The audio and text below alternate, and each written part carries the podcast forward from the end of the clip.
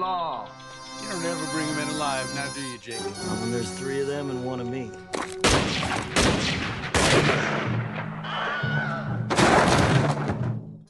Spéculation by SoFilm, dixième épisode.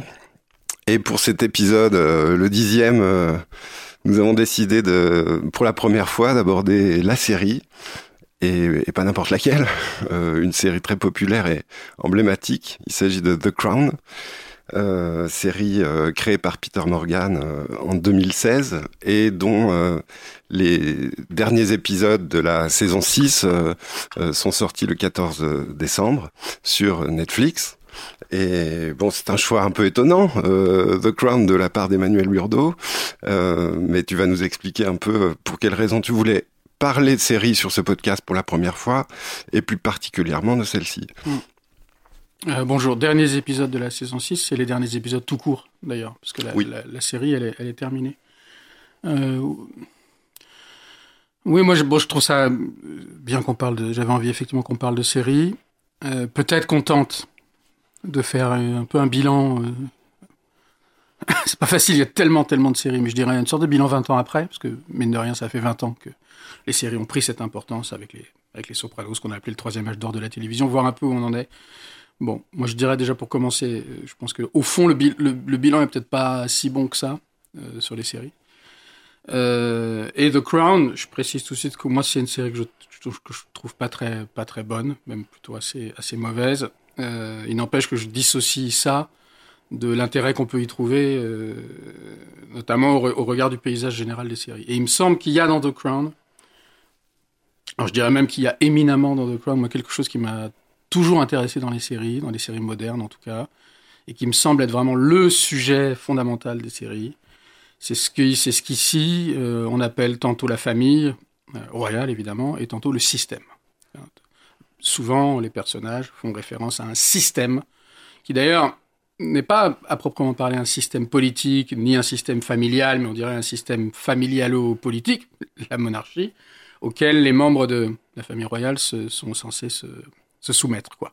Il me semble que il y a toujours un système euh, dans les séries télé, presque toujours. C'est-à-dire que je dirais système même, je dirais au sens de programme. Qu'il me semble que vraiment ce qui fait euh, l'identité des séries modernes, c'est l'idée qu'on va s'intéresser à quelque chose qui est extrêmement fort, un métier, une communauté, quelque chose qui existe hors la vie, qui est hors la vie. Là, c'est très clair, la monarchie, elle est hors la vie, elle est hors le XXe siècle, qui a ses règles propres, et, dont, et qu'on présente d'abord comme quelque chose qui, euh, précisément, n'est pas la vie, est une sorte de... sous cloche, mais dont on va se demander au fur et à mesure si il est possible pour ce système, pour ce programme, parce que je pense que fondamentalement, ce dont parlent les séries télévisées, c'est de la télévision, c'est-à-dire du programme. On va se demander si ce programme peut parfois déborder un petit peu de son,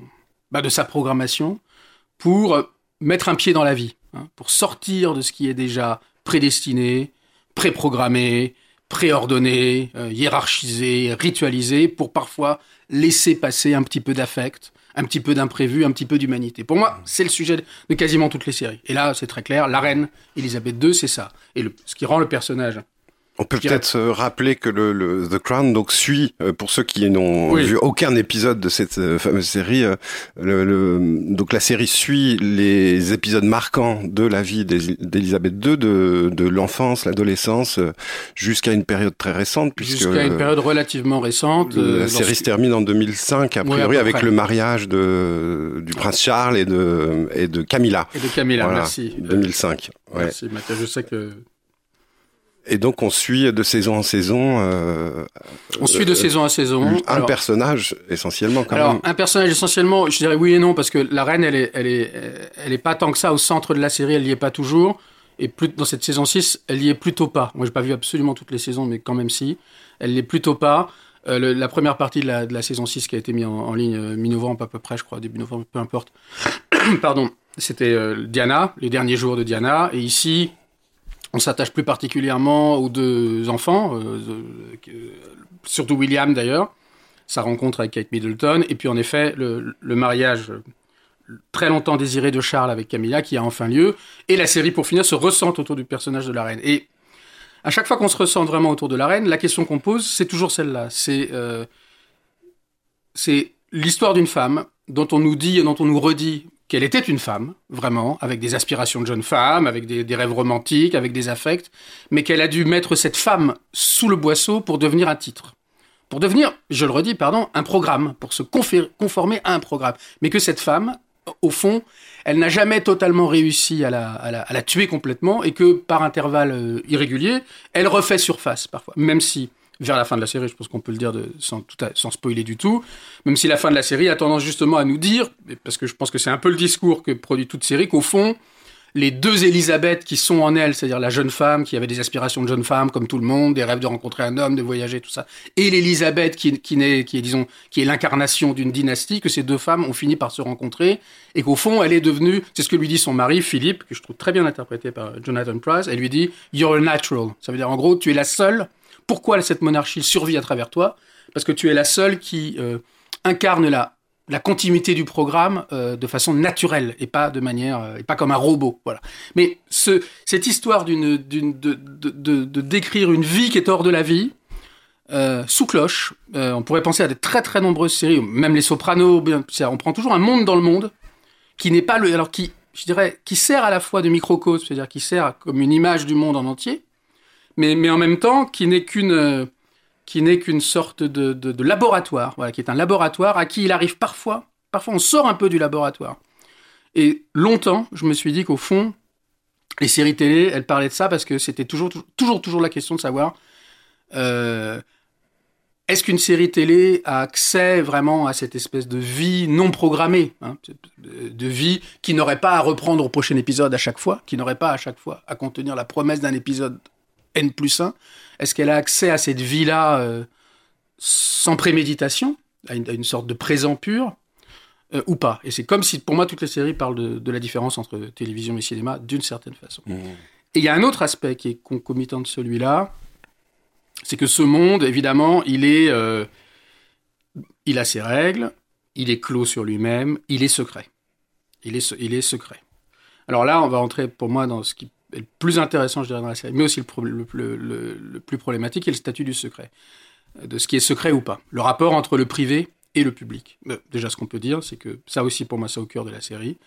C'est que c'est tout le temps l'histoire euh, de, situations privées, mariage, divorce, amour, trahison, infidélité, euh, qui deviennent tout de suite des situations publiques. Bon.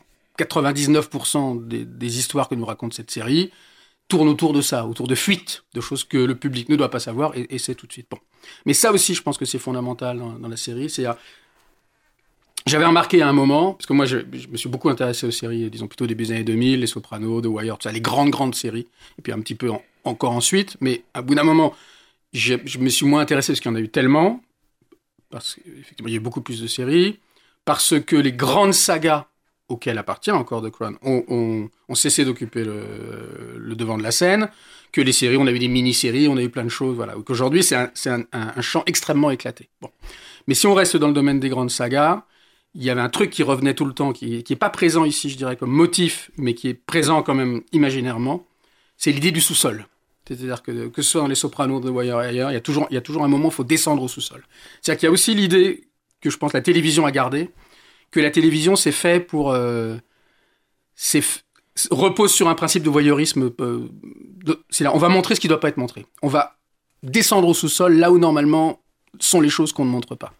Ici, il n'y a pas de sous-sol, mais fondamentalement, c'est ça. C'est on va vous donner accès à ce monde qui n'est pas le vôtre, ça par définition, et on va vous donner accès à des situations privées qui normalement ne sont n'ont pas à être n'ont pas être des situations euh, n'ont pas être des situations publiques. Et quand tu parles de télévision, là, c'est un concept élargi, alors, parce que euh, euh, Netflix, pour le coup, c'est pas euh, que la télévision. Alors, Très juste, en effet.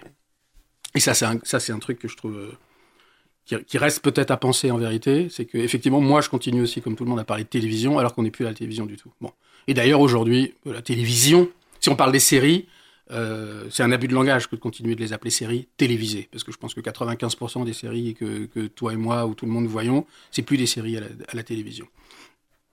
Euh, donc je dis séries télévisées, euh, et même à une époque, j'avais, fait une série de textes dans la revue Vacarme sur quelques séries. Sherlock, True Detective, Masters of Sex. J'avais, je parlais de ce que j'avais appelé, pas du tout un concept, mais que j'avais appelé de télévisualisation. C'est-à-dire l'idée que la télé va chercher quelque chose, qu'elle fait remonter à la surface. Euh, une, chose secrète qu'elle fait remonter à la surface, comme si c'était une sorte de, comment dire, un, procédé propre à la série qui, serait, qui, pourrait prendre ce nom-là. Mais justement, il y a quelque chose là, euh, je dis beaucoup de choses à la fois, mais il y a, y a quelque chose là par... Moi, ce qui m'a vachement intéressé pendant longtemps, beaucoup intéressé pendant longtemps, dans le passage de la série télévisée à la série, disons plutôt euh, de plateforme, c'est qu'évidemment la série télévisée, euh, dans sa première, enfin dans sa longtemps, dans, dans l'incarnation qui a été la sienne pendant très longtemps, les épisodes étaient, étaient c'était des rendez-vous fixes. Et puis quand on est passé sur les plateformes, euh, les épisodes ont cessé d'être des rendez-vous fixes, soit parce que les gens les regardaient, les regardaient quand ils voulaient, sans avoir à se brancher le soir de la diffusion, soit parce que comme c'est sur Netflix, tous les épisodes sont mis à, disposition au même moment, donc par définition, les gens les regardent au moment où ils veulent.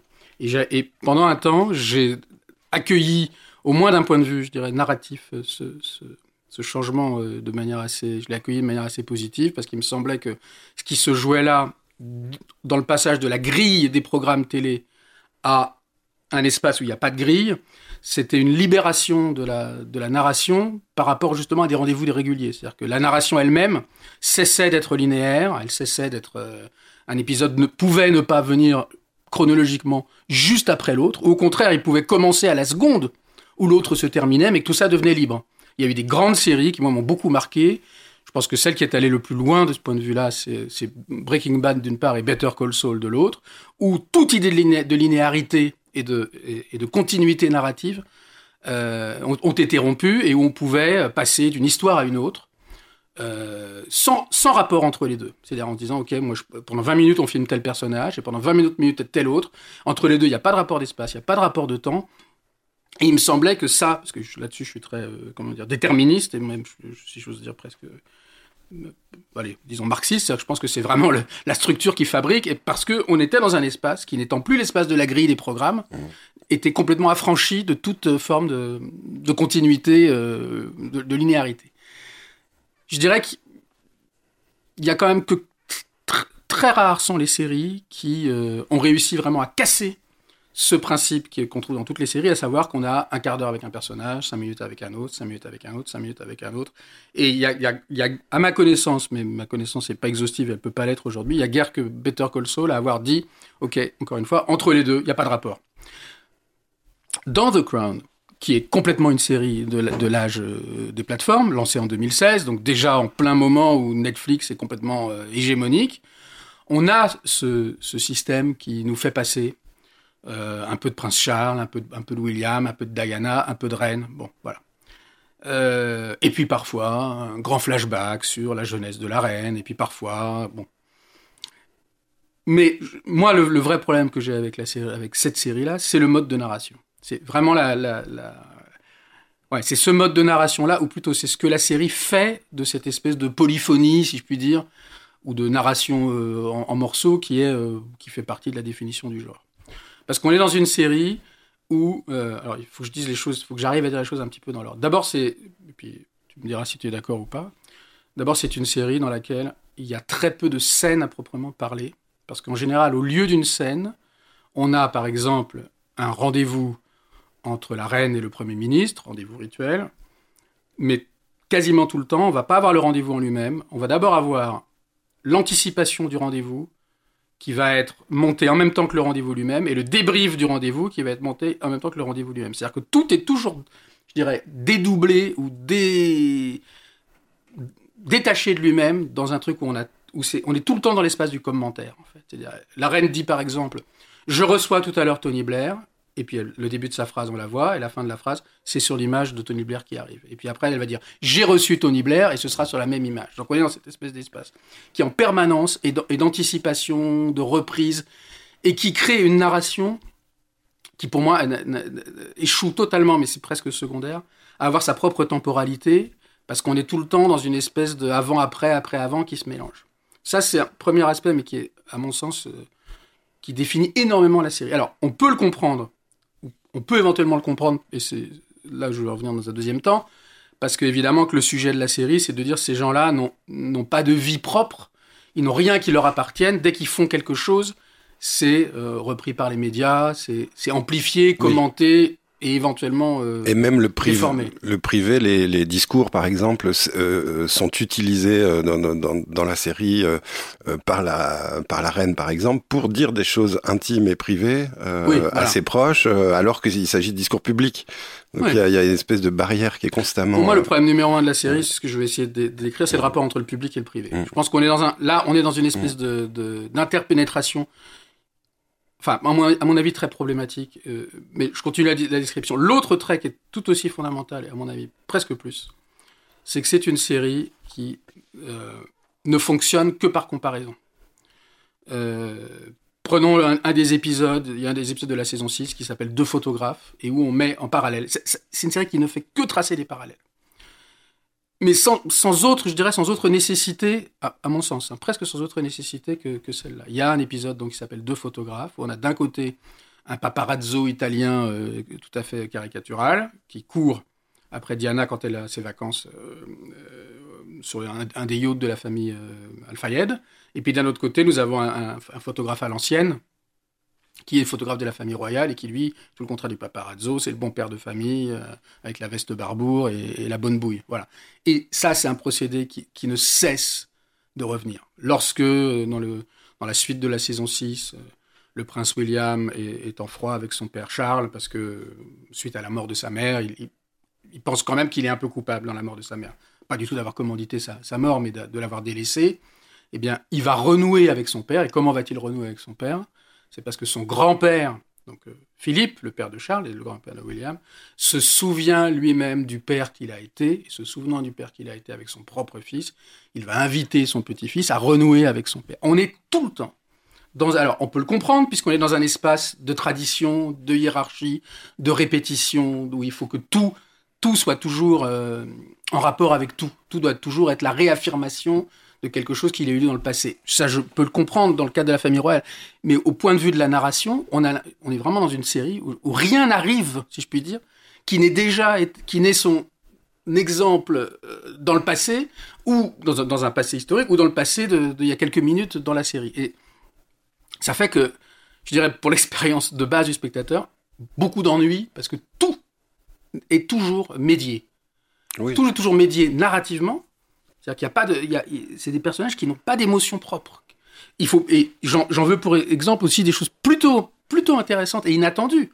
La relation d'amour, la relation que moi je croyais amoureuse, n'étant pas spécialiste, euh, même si ça évidemment très intéressant, mais pas du tout spécialisé à la famille royale, je pensais qu'il y avait une vraie romance entre Dodi et, Diana. Et là, on apprend que tout ça est téléguidé par le père de, de Dodi, parce que il est important pour lui que son fils, qu'il traite pas très bien, si son fils devient l'époux euh, de, de Diana, ça lui permettra à lui, le père, enfin de devenir un citoyen euh, de plein droit anglais, enfin, enfin être accepté par cette Angleterre, voilà. Et de même, de même, et je ne sais pas du tout si ça correspond à la vérité, c'est pas le problème. Ce que je vois, c'est que la série ne s'est pas racontée autrement que ça. Lorsque Kate Middleton va rencontrer le prince William, c'est sa mère, Ouais, c'est ouais. sa mère qui, qui veut. Alors la série ne nous, ne nous dit pas d'ailleurs que Kate ne, ne s'intéresse pas à William et qu'elle le fait qu'elle le ferait simplement faire plaisir à sa mère. Mais la manière dont elle nous présente ça, c'est que c'est programmé, si je peux me permettre de reprendre ce mot, c'est programmé par un désir maternel ancien qui consiste à dire ma fille est extraordinaire, ma fille est fabuleuse, donc il n'y a aucune raison qu'elle n'ait pas accès au, parti le plus désirable d'Angleterre, à savoir le prince William. Et c'est et, et la série est tout le temps comme ça. Lorsque Elisabeth a des doutes sur son règne, on va la rassurer en la comparant à Victoria. Ou lorsque, au contraire, lorsque le prince Charles veut faire comprendre, ah, je crois que c'est John Major, que sa mère a un petit peu fait son temps, il lui dit, bah regardez, au bout d'un moment, euh, Margaret Thatcher aussi. Il y a un moment on s'est aperçu que elle n'était pas capable de vivre telle transition. Bon. Et, et- et moi, je dirais la, question que je me pose, même si je pense avoir un élément de réponse, c'est est-ce que cette narration de, de- qui est sans cesse à faire passer une chose dans une autre et qui crée quand même non j'allais employer le mot bouilli c'est- j'exagère mais qui crée une espèce de truc où où le montage est tout le temps par, est tout le temps alterné, tout le temps parallèle, tout le temps une musique qui commence dans une scène finit dans une autre, où, ça coule. Enfin, on pourrait, je pense, faire un discours politique assez facile sur l'idée du flux. On est toujours dans une espèce de flux. Est-ce que, est-ce que vraiment il est comme ça, si je puis dire, parce que c'est la structure de la famille royale qui est dans cette espèce de reconduction permanente de, ce qu'elle est, Et on en parlait avant, je te laisserai dire ce que tu ce qui me semblait très juste. Ou est-ce que ça vient aussi d'un autre côté, ça tient aussi à un autre aspect, qui est le rapport du privé et du public. Parce que c'est aussi une série où, là, peut-être pas l'extrême majorité, mais la majorité des scènes nous sont racontées via des intermédiaires. Alors, il y a un nombre de coups de téléphone incroyable. Les gens, quand ils se téléphonent, c'est pour se dire des trucs, vraiment. Donc, il y a un nombre de coups de téléphone dingue. Ils écoutent énormément la radio et la télé. Euh, euh, et alors, évidemment, ça permet de raconter des choses. Mais on a l'impression qu'à aucun moment, les gens qui font la série se sont dit. Parce qu'il y a évidemment un discours tout à fait convenu, anti-média. Les médias ont quand même, bon, sont quand même un peu conduit Diana, à la mort. Enfin, ils ont une responsabilité. Donc il y a un discours un peu anti-média qui fouille merde, etc. Mais la série, j'aime pas du tout dire en gros que, qu'un film ou une série euh, reconduit ce qu'elle critique. Mais la série, je dirais plutôt comme ça, est incapable d'inventer un mode de narration qui soit qui soit pas en lui-même de part en part médiatique. C'est-à-dire que euh, quand la reine, euh, quand on veut que la reine nous dise quelque chose, allez, hop, euh, retransmission télévisée. Quand on veut nous faire comprendre quelque chose, les unes de journaux, ou la radio, ou des coups de téléphone, ou des coups de téléphone sur écoute. Et on est dans un espace, au fond, moi je m'étais fait cette, cette remarque peut-être peut-être rapide, puis après je vais quand même me taire un peu, que, j'avais l'impression que c'était une série, c'est une série qui commence plutôt en 1940 à peu près, avec euh, c'est Claire Foy qui, qui est la première incarnation de la reine, ensuite il y a Olivia Colman et Imelda Staunton. Donc c'est une série qui, qui- commence quand même au milieu du siècle et qui va... jusqu'- Mais à un moment, je me suis dit, en fait, cette série, elle est... Si on, si on est d'accord avec l'idée que de toute façon, une série, un film, sont toujours contemporains de la, du moment de leur fabrication, je me suis dit, en fait, cette série, ça fonctionne comme des réseaux sociaux. C'est-à-dire qu'il y a, a plus rien de privé, il y a plus rien de public. Tout ce qui est privé est immédiatement public, et tout ce qui est public est aussi de l'ordre du privé. Et si j'étais un peu rapide, je dirais, et au bout du compte, on n'y comprend plus rien. Euh, C'est-à-dire qu'il n'y a plus. Moi, c'est quand, même, quand même frappant, par exemple, cette histoire de Kate Middleton, de se dire que c'est sa mère. Je- non pas que je j'ai- j'ai pas, besoin pour vivre de croire à l'amour sincère des deux. Mais je suis quand même surpris qu'on nous le présente comme ça, surtout quelques épisodes après nous avoir présenté la, la relation amoureuse entre Dodie et Diana, de la même manière. Et oui, voilà, encore, on a l'impression qu'il y a, plus rien de propre, tout de propre au sens de, pas la différence de salle, mais qui, de propriété, quoi. Que toutes les, tous les affects sont tout le temps pris dans un, il faut se comporter comme si, euh, euh, bon, voilà, je, je m'arrête pour l'instant.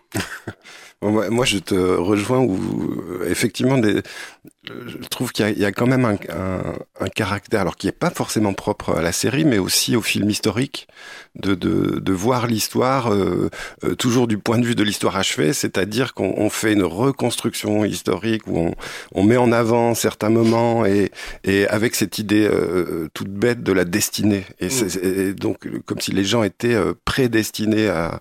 euh, bah, comme s'ils en avaient l'intelligence en direct oui, euh, c'est-à-dire que Mm. c'est une incapacité aussi à filmer le, le, le présent, quand bien même il est passé, euh, dans, dans une, au moins dans une forme de complexité un, peu plus, un peu supérieure à ce qui est montré là. Oui. Et c'est bon, mais ça, je pense qu'on le voit hélas dans beaucoup de films historiques aussi, de, de- des films de cinéma. Alors, c'est- c'est, ça existe dans beaucoup de films historiques, mais moi, je m'aventure un peu parce que, évidemment, il est impossible d'av- d'avoir de faire un tableau complet des séries. Il y a trop de séries. Euh, mais quand même, je sais pas d'ailleurs, je le disais déjà tout à l'heure, mais quand même, je dirais que 20 ans après, pour moi, le bilan, il n'est pas très bon sur les séries. Pourquoi? Euh, D'abord, je pense que euh, les séries n'ont pas produit euh, de pensée, vraiment. Des choses passionnantes, des choses fortes, se sont écrites sur la série. Euh, moi, je pense que j'ai écrit des choses qui n'est pas inintéressant, mais la série n'a pas. Elle, elle ne, elle ne s'accompagne pas de manière systématique et nécessaire d'une réflexion forte. Les articles qui paraissent aujourd'hui sur les séries sont pour l'essentiel, étant donné l'extrême abondance d'offres, sont pour l'essentiel des articles de conseil aux consommateurs. C'est-à-dire, il y a- vous avez devant vous 92 000 séries, je vous conseillerais plutôt celle-là parce que vous, vous n'avez que, on n'a que tant d'heures dans une journée. Donc, ça n'a pas produit quelque chose qui vient accompagner, euh, comme ça a pu être le cas pour le cinéma, euh, les séries de voilà. Quand je dis que ça n'a pas produit de pensée, c'est-à-dire que ça n'a pas produit la nécessité d'une pensée. Les séries, euh, ce dont elles ont besoin, c'est pas d'une pensée aujourd'hui. Ce dont elles ont besoin, manifestement, c'est juste un petit peu de, un petit peu de guidage, quoi. Un petit peu de voilà, ouais, de guide. Bon, ça c'est bon, c'est dommage, mais, mais c'est comme ça. Mmh. L'autre chose, pour reprendre ce que tu disais, alors effectivement, ce que tu racontes, c'est un peu ce, que, ce qui est très connu, ce que Jean Paulhan appelait la prévision du passé, c'est-à-dire tous ces trucs où, dans le passé, quelqu'un dit, euh, quelqu'un, euh, comment dire, où, on nous fait croire qu'on découvre quelque chose qu'a posteriori on connaît par cœur, quoi. comme si on voyait arriver, je sais pas moi. Je sais pas qui, enfin quelqu'un qui va devenir un grand écrivain et tout le monde dit j'ai l'impression qu'il va devenir un grand écrivain lui alors que après coup. Bah oui, puis c'est un euh, petit effet de manche euh, scénaristique. C'est un petit effet de manche scénaristique, ça fait plaisir à tout le monde, ça flatte les. Mais, mais c'est, on va dire que c'est totalement faux. Et dans cet euh, ordre d'idée-là, effectivement, moi je trouve que, que. Je me suis dit, mais pour moi, j'ai pensé au fonctionnement des réseaux sociaux dans ce truc où dès qu'on publie quelque chose, on peut le publier en visant une seule personne, mais en fait, on sait que d'autres personnes vont le voir et que ça va être vu de différentes manières, qu'en fait, c'est du à la fois privé et public. Suis dit, peut-être je me trompe, qu'il faut pas être, euh, faut pas être euh, obsédé par l'actualité, mais que peut-être on est simplement dans un fonctionnement, mais on, le disait un peu tout à l'heure dans la voiture, dans un fonctionnement de, de press people, enfin de tabloïd, quoi, où dès qu'il arrive quelque chose, euh, cette chose doit être, je dirais, mythifiée, quoi. Parce que voilà, on est, on est, on est, que dans le mythe, en fait. On est que dans le, dans le, oui, dans l'historique, dans le, dans le je dirais dans le pire sens du terme, c'est-à-dire l'historique étant ce qui déjà à peine arrivé, soi-disant serait déjà euh, revu, euh, dans une espèce de ralenti permanent, quoi. je me disais c'est peut-être ça, ou alors euh, simplement c'est on est dans du soap opéra en fait, c'est-à-dire des gens qui passent leur temps à, vivre, comment dire, dans, un truc où ils sont, je disais ils n'ont pas d'émotions propres, mais on pourrait dire presque l'inverse, ils sont tout le temps en contact avec leurs émotions, c'est-à-dire qu'ils sont toujours ah il est en train de m'arriver ça, je pensais pas qu'il allait m'arriver ça, ah, qu'est-ce que voilà. Mais si on garde quand même l'idée qu'il y a une évolution des séries, ce qui est sûr, c'est que moi je trouvais formidable, je, le répète, que les séries, même s'il y avait des séries géniales autant, des grilles télé, euh, il y avait des séries géniales d'ailleurs dans les, deux versions, soit la série où chaque épisode est totalement indépendant du précédent type Colombo, soit au contraire des séries qui construisent quelque chose épisode après épisode où, où l'action s'arrête et reprend à l'épisode d'après exactement euh, dans, dans, une linéarité pure. Je ne suis pas du tout D'accord, je ne pense pas du tout qu'un récit non linéaire soit par définition supérieur à un récit linéaire. Mais j'aimais quand même beaucoup l'idée que, avec la fin de la télévision au sens euh, grille, au sens chaîne de télé, puissent se mettre en place des nouveaux types de récits. Ça. Mais là, quand on, en arrive là, ben, moi, je peux dire que les bras m'en tombent un petit peu euh, devant, une série euh, comme, comme The Crown, parce qu'il n'y a plus de, a plus de rapport au temps qui soit propre. Il y a plus de, de... enfin, c'est pas tout à fait vrai. Je pense que si on doit être tout à fait essayer d'être pas trop injuste, que la dernière saison. Moi, c'est ce qui m'a semblé aussi. Est quand même un peu un peu super, mais sans doute aussi parce que euh, il faut finir. Donc euh, il y a un moment où on peut peut-être plus. Enfin, ça, voilà, ça induit peut-être deux ou trois choses un petit peu différentes. Il me semble qu'il y a des choses qui surgissent un peu dans les tout derniers épisodes, vraiment. Euh, et qui dans, dans cette espèce de mélasse un peu ou de guimauve un peu euh, Paris Match quoi un peu euh, il y a quelques petites idées moi j'ai l'impression notamment la la le penser à son propre enterrement parce que là y a, ils sont plusieurs à le à le faire le, le visualiser avec des petites figurines la, la, la reine qui passe devant une espèce d'immense table et en, se disant voilà à quoi va ressembler mon, mon mais d'abord parce que ça fait partie pardon je t'interromps mais d'abord ça fait partie des événements qui peuvent pas sérialisé. Alors quand par exemple deux épisodes plus tôt ou trois épisodes plus tôt, elle reçoit tous les membres de son staff parce qu'elle fait une espèce d'audit à la demande de Tony Blair. Là encore c'est pareil. Il y a le spécialiste des, du, pliage de serviettes, celui qui s'occupe des signes, celui qui s'occupe de l'argenterie. et ils sont tous montés les uns sur les autres, voilà. Parce que c'est sérialisé. Là, c'est son enterrement. On peut pas, on peut pas le sérialiser. Si on filme le truc, il faut le filmer. On peut pas filmer trois, quatre enterrements. Et effectivement, là, je me suis dit tiens, euh, pour une fois, toute la série, elle fonctionne un peu comme ça, par modélisation. C'est-à-dire, ah bah il t'arrive quelque chose, bah à ton oncle il est arrivé la même chose, puis à ton grand-père encore la même chose, et puis au, à Edouard, euh, je sais pas quoi, il y a six siècles encore la même chose. Mais là, là c'est de la modélisation, mais, mais effectivement la maquette est vachement bien, puisque tout son staff la convoque la reine, si on peut dire, pour lui dire, Madame, il faut qu'on mette en place opération, London Bridge, qui est le nom de code pour son intervention. C'est vrai que c'est assez génial comme idée. Elle a, elle a 80 ans, et, et donc combien on va faire venir de on prévoit 6000 soldats, on prévoit... il y a une maquette. Et là, je me suis dit, tiens, j'ai deux autres exemples dans la dernière saison que j'ai trouvé un peu plus... Où je me suis dit, tiens, là, ils auraient pu, justement, à travers, dans cette narration tout le temps médiée, ils auraient pu faire quelque chose. Donc, elle, elle regarde sa maquette, je suis d'accord avec toi, c'est plutôt pas mal. Il y a un autre moment où, je euh, où- par rapport auquel je trouve que la série s'en sort plutôt pas mal, c'est l'histoire, dont j'avais entendu parler comme tout le monde, mais j'avoue pas dans le détail, de, du prince Harry euh, photographié en, en uniforme nazi. Mm. C'est une soirée déguisée, il est étudiant avec son frère, un- voilà, ils font un peu des, des fêtes d'étudiants, et on voit d'abord, ils vont dans le magasin de déguisement. Euh, William, il veut se déguiser en lion, alors ses, copains se moquent de lui en disant oui, c'est le, le royaume. Harry, il prend un uniforme nazi, d'ailleurs un peu encouragé par son frère, et il y a un troisième qui se déguise en, reine. Et, qui, et, qui, et, et je me suis dit, tiens, voilà, un peu de carnaval soudain. C'est-à-dire un peu de. On joue, puisque tout est tout le temps ailleurs en même temps, et tiens, un peu de, un peu de carnaval, un peu de, un peu de dérision vraiment. Et là, je trouvais que c'était plutôt, plutôt pas mal. euh, ce type, en plus, il, est, il joue assez bien, le type qui s'habille euh, et qui euh, fait une reine vraiment de, de carnaval. Il monte sur scène, il danse, il est, il est pas du tout conforme à l'image, finalement assez, quand même assez sage de la reine, même s'il y a des scènes assez- plutôt pas mal. Son, le discours qu'elle prononce pendant le mariage de Charles, je sais pas s'il il doit être véritable, est quand même assez, assez drôle.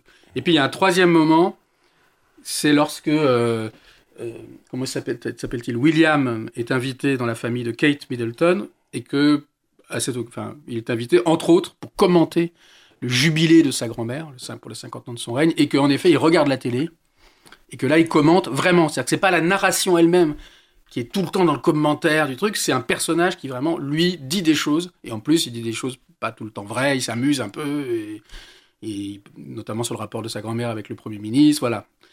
Il me suis dit, tiens, voilà, là, alors, est-ce que sans doute parce que c'est les derniers épisodes et que, et qu'au fond, comment dire, euh, il n'est plus temps de prévoir, si je puis dire, euh, j'ai trouvé que la série, ouais, se disait, tiens, euh, soudain, elle disait, comment est-ce qu'on peut raconter l'histoire de, de gens qui sont, où tout est déjà raconté d'une certaine façon? Est-ce que, comment nous, on peut ajouter une distance et, et, et- et donner au spectateur, je dirais, la, la compréhension et l'intelligence de cette distance? Parce que pour le reste, on est effectivement dans, euh, dans une espèce de mélasse, de récit, euh, Oui. plus ou moins médiatique, plus ou moins médiatisé, plus ou moins tout. Ou tout. Alors, moi, c'est une Oui. chose. Il y a un petit fil aussi, moi, que j'aurais, euh, Oui. euh, qui, est- qui est là et hélas peut-être pas pas suffisamment tressé, euh, mais euh, l'idée est quand même bien présente et notamment dans les discussions entre la reine et Tony Blair. Et, et puis on, le- on le ressent aussi un peu de- dans le dernier épisode.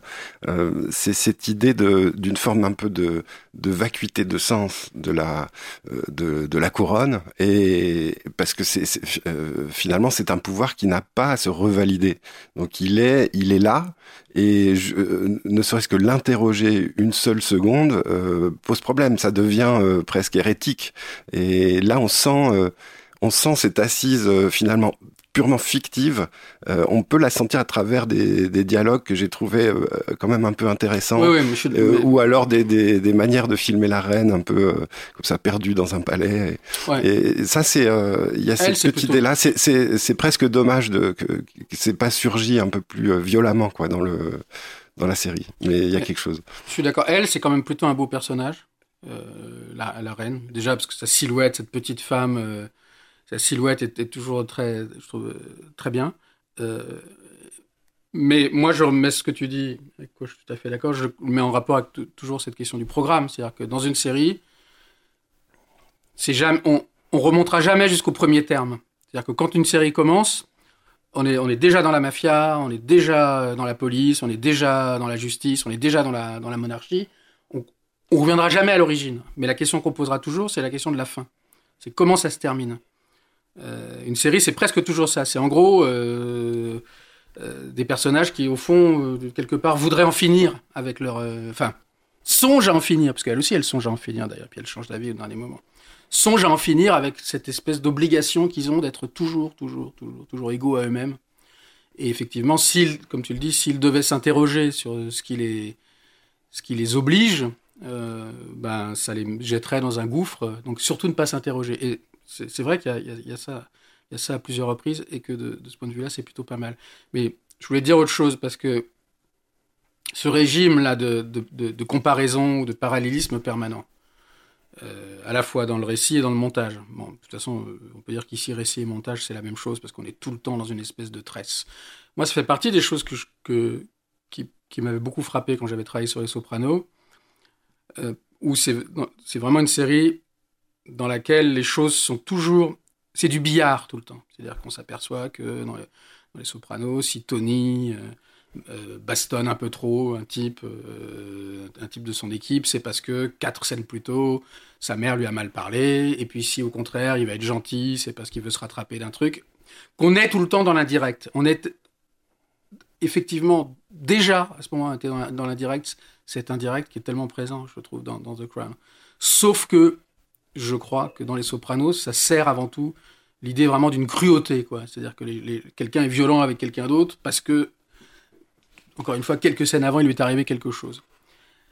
Alors que là, je trouve que c'est une série dans laquelle il n'y a pas de, il y a la cruauté au sens de quelque chose qui appuie, quoi, et, très peu présente. Encore une fois, au profit d'un, oui, d'une espèce de, de, je sais pas quoi, de manège euh, où ça tourne, ça tourne, ça tourne, ça tourne. Euh, euh, ça donne même lieu à des trucs très étranges. je pense à un des entretiens entre Tony Blair et, la reine. La reine, elle a un peu peur de Tony Blair au départ parce que sa popularité est, trop. D'une part, sa popularité est très grande, et d'autre part, il a des vraies intentions réformistes. Donc elle se méfie de lui et elle ne voudrait pas que, sa popularité à lui euh, fasse de l'ombre à la sienne. Bon. Donc elle est un peu. Elle, se méfie un peu de lui. Et puis, d'une certaine manière, elle se réjouit presque si je puis dire, du fait que la situation irakienne devient un vrai, problème pour lui, parce que comme les Américains, il a prétendu qu'il y a des armes de destruction massive, là il n'y en avait pas, etc. Et ils ont leur entretien hebdomadaire, et c'est juste après l'incident euh, de Harry photographié en, uniforme nazi. Et euh, Tony Blair dit oui, on a, euh, on a tous fait, euh, on a tous fait des conneries quand on était jeune. Euh, il faudrait simplement qu'ils trouvent une petite, peut-être une petite manière de, s'absenter pendant un certain temps. Une stratégie de fuite, ouais. Voilà, une exit strategy, dit-il. Et elle, elle lui dit, euh, ah oui, comme vous en Irak? déjà quand même drôle de parallèle entre. Alors, s'il est assumé, il est, il est assez dur pour le coup de faire le parallèle entre un type qui se laisse photographier en uniforme nazi et un Tony Blair qui s'est qui par, euh, je sais pas quoi, par atlantisme s'est laissé. Euh, bon. Après, le, parallèle, il peut peut-être tenir, mais enfin là, il, est, il joue que sur une réplique. Et puis elle enchaîne, elle passe à un troisième truc, puisqu'elle dit Ah oui, euh, exit stratégie, j'en entends beaucoup parler en ce moment, puisque c'est le moment où, en gros, on, pas, c'est pas qu'on lui conseille, mais elle s'interroge sur le fait d'éventuellement abdiquer. quoi. Et là, moi, je me suis quand même un peu frotté les yeux. Je me suis dit Mais d'accord, on met, on met quand même sur le même plan trois choses qui qui pas, enfin, qui sont pas vraiment articulés, quoi. Et encore une fois, toute la série, la série est en permanence comme ça. Une chose passe dans l'autre, qui passe dans l'autre, qui passe dans l'autre. Pour moi, c'est un effet, mais je ne sais pas si c'est ton cas. C'est très difficile de se souvenir de cette série, je trouve. Quand on a vu un épisode, euh, moi, on m'aurait demandé à chaque fois ce qu'il racontait, j'aurais eu le plus grand mal. Euh, et c'est très ennuyeux. Tout à fait. Pardon. Dit-il après 4 heures de discussion, c'est très ennuyeux. On reste là-dessus euh, Bah ouais, très bien. Est-ce que tu veux, tu veux annoncer la, suite? Oui, la suite. Là, c'était donc notre jubilé pour euh, l'épisode 10. Euh, la suite, ben, ce sera autour de Justine Triet, parce que ça va être la fin de l'année, c'est quand même un peu la cinéaste de l'année. Donc ce sera pas simplement autour d'Anatomie d'une chute, mais de l'ensemble de, ses films. Et d'ailleurs, il y aura déjà une soirée qui est programmée à l'Eldorado le 4, hein, avec Victoria, euh, mais à travers Victoria, ce sera l'ensemble de ces films, qui sont pas si nombreux, mais ça fait quand même déjà quelque chose. Merci Emmanuel. Merci.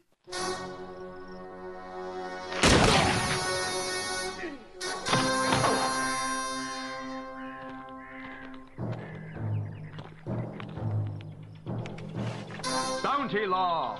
You don't ever bring them in alive, now do you, Jake? When there's three of them and one of me.